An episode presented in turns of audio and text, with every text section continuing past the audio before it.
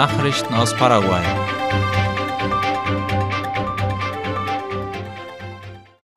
Die Senatorin Zulma Gomez ist gestorben. Wie nationale Medien übereinstimmend berichten, wurde die Senatorin Zulma Ramona Gomez Cáceres am gestrigen Sonntagmorgen auf dem Bauernhof Doña Zulma am Ufer des Acaraí-Sees tot aufgefunden. Das Verschwinden der 61-Jährigen war gegen 2 Uhr von ihrem Ehemann Hector Leguizamón auf der örtlichen Polizeistation gemeldet worden. Die Polizei begab sich daraufhin zu der Einrichtung. Nach einer intensiven Suche wurde die Senatorin am See gefunden. Den Angaben zufolge war die Politikerin auf dem Bauernhof, da dort am Samstag eine Feier zum Tag der Freundschaft stattfand. Aufgrund ihres Todes hat der Nationalkongress eine dreitägige Staatstrauer ausgerufen.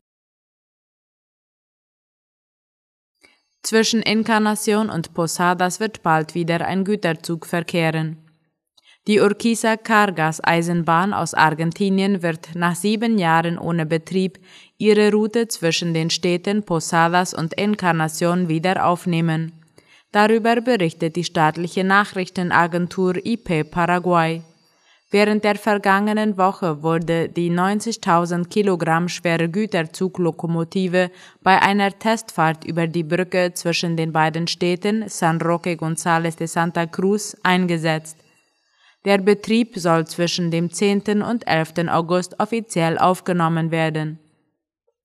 Das Ministerium für öffentliche Bauten und Kommunikation MEOPC teilte mit, dass in Zukunft die Strecke erweitert und die Menge der beförderten Güter erhöht werden soll, um somit die Logistik und die Entwicklung der regionalen Wirtschaft zu stärken.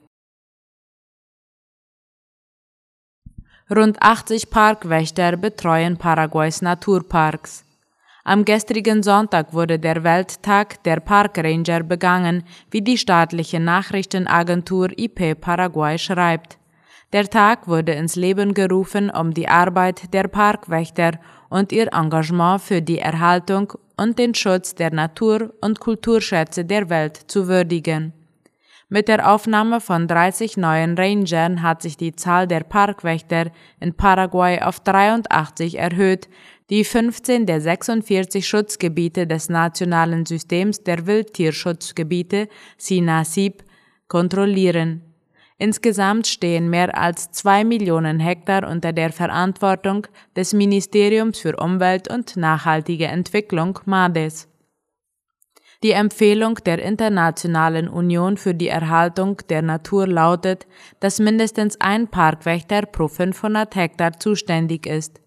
Das bedeutet, dass man hierzulande mehr als 5000 Parkwächter bräuchte, um die Naturräume zu schützen. Diese Zahl steht im krassen Gegensatz zur nationalen Realität. Nachrichten aus aller Welt.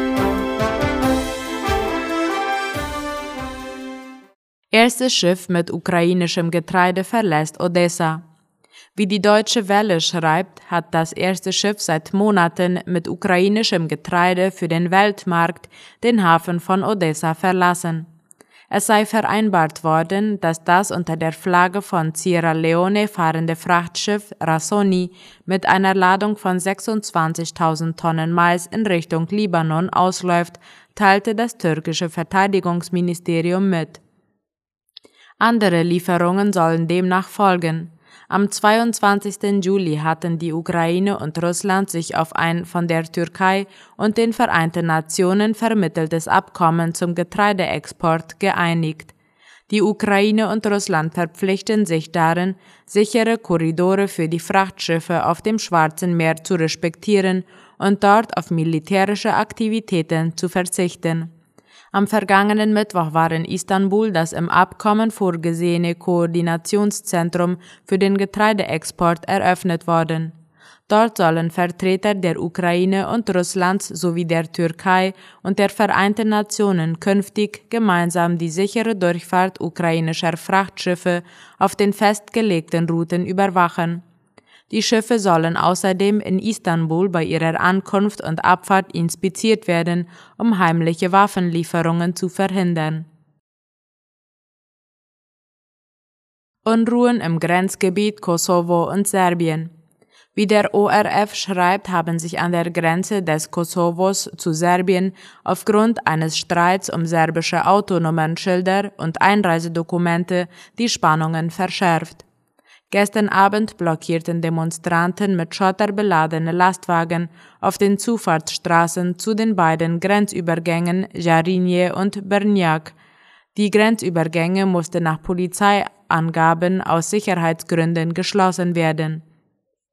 Auch seien Schüsse in Richtung der Polizeieinheiten abgefeuert worden, niemand wurde verletzt, hieß es.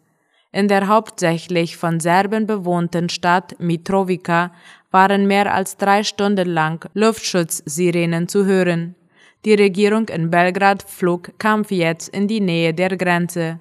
Hintergrund der Eskalation ist die Vorschrift für das Ummelden serbischer Autokennzeichen auf Kosovo-Schilder. Der Vorstoß scheiterte bereits ein Jahr zuvor aufgrund ähnlicher Proteste. Zudem sollen ab dem 1. August alle serbischen Staatsbürger bei der Einreise ein zusätzliches Dokument vorlegen. Eine ähnliche Regelung wird von den Belgrader Behörden bereits auf Kosovaren angewandt, die Serbien besuchen. Nach den neuen Spannungen und Konsultationen mit den Botschaftern der Europäischen Union und der USA erklärte die Regierung gestern Abend, sie werde ihren Plan um einen Monat verschieben und am 1. September mit der Umsetzung beginnen. EU-Kommissionspräsidentin Ursula von der Leyen warnt vor Energieknappheit. Sie hat vor einer Zuspitzung der Energiekrise in der Europäischen Union im Zuge des russischen Angriffskriegs in der Ukraine gewarnt da Russland bereits zwölf Mitgliedsländern der EU die Gaslieferungen ganz oder teilweise abgedreht habe, müsse sich Europa auf die schlimmste Situation vorbereiten, erklärte von der Leyen laut dem ORF. Der in der vergangenen Woche vereinbarte europäische Notfallplan zur Drosselung des Gaskonsums werde aber dazu beitragen, den Bedarf an Wintervorräten zu decken, meinte sie und betonte, dass in nur einer Woche eine Einigung seitens der EU getroffen worden sei, die Gaslieferungen aus Russland ganz zu stoppen. China warnt USA vor Konsequenzen bei Taiwan-Besuch von Pelosis. China hat die USA erneut vor einer sehr ernsten Lage und Konsequenzen gewarnt, sollte die Vorsitzende des US-Repräsentantenhauses Nancy Pelosi doch zu einem unangekündigten Besuch nach Taiwan reisen. Der chinesische Außenamtssprecher sagte heute laut dem ORF, eine solche Visite wäre eine Einmischung in Chinas innere Angelegenheiten.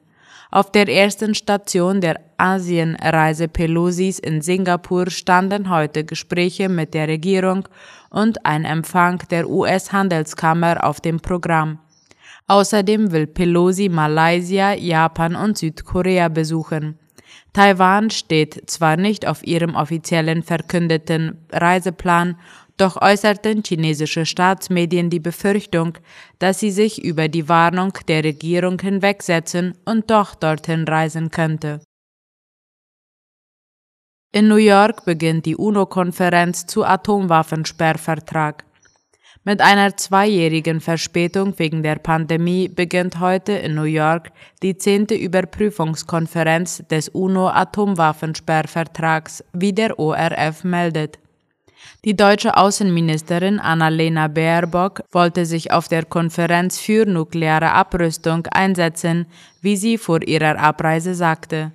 Bei der Konferenz sind auch Reden des US-Außenminister Anthony Blinken und Russlands Vizeaußenminister angekündigt. Deutschland gibt fast 900 Millionen Euro für Kampf gegen Hunger. Die deutsche Finanzhilfe soll vor allem Ländern in Afrika und im Nahen Osten helfen, die gleich von mehreren Krisen betroffen sind. Angepeilt wird dabei auch mehr nachhaltige Landwirtschaft vor Ort, wie die Deutsche Welle schreibt. Laut einem Papier, das deutschen Medien vorliegt, investiert das deutsche Entwicklungsministerium BMZ die Mittel dort, wo die Not am größten ist, weil sich mehrere Krisen überlappen, wie in den von Dürre geplagten Ländern Äthiopien, Sudan und Kenia. Deutschland habe damit eine erste Zusage von 430 Millionen Euro mehr als verdoppelt, die Bundeskanzler Olaf Scholz im März gemacht hatte, um die Folgen des russischen Angriffskriegs auf die Ukraine zu bewältigen. Soweit die Mittagsnachrichten heute am Montag. Auf Wiederhören.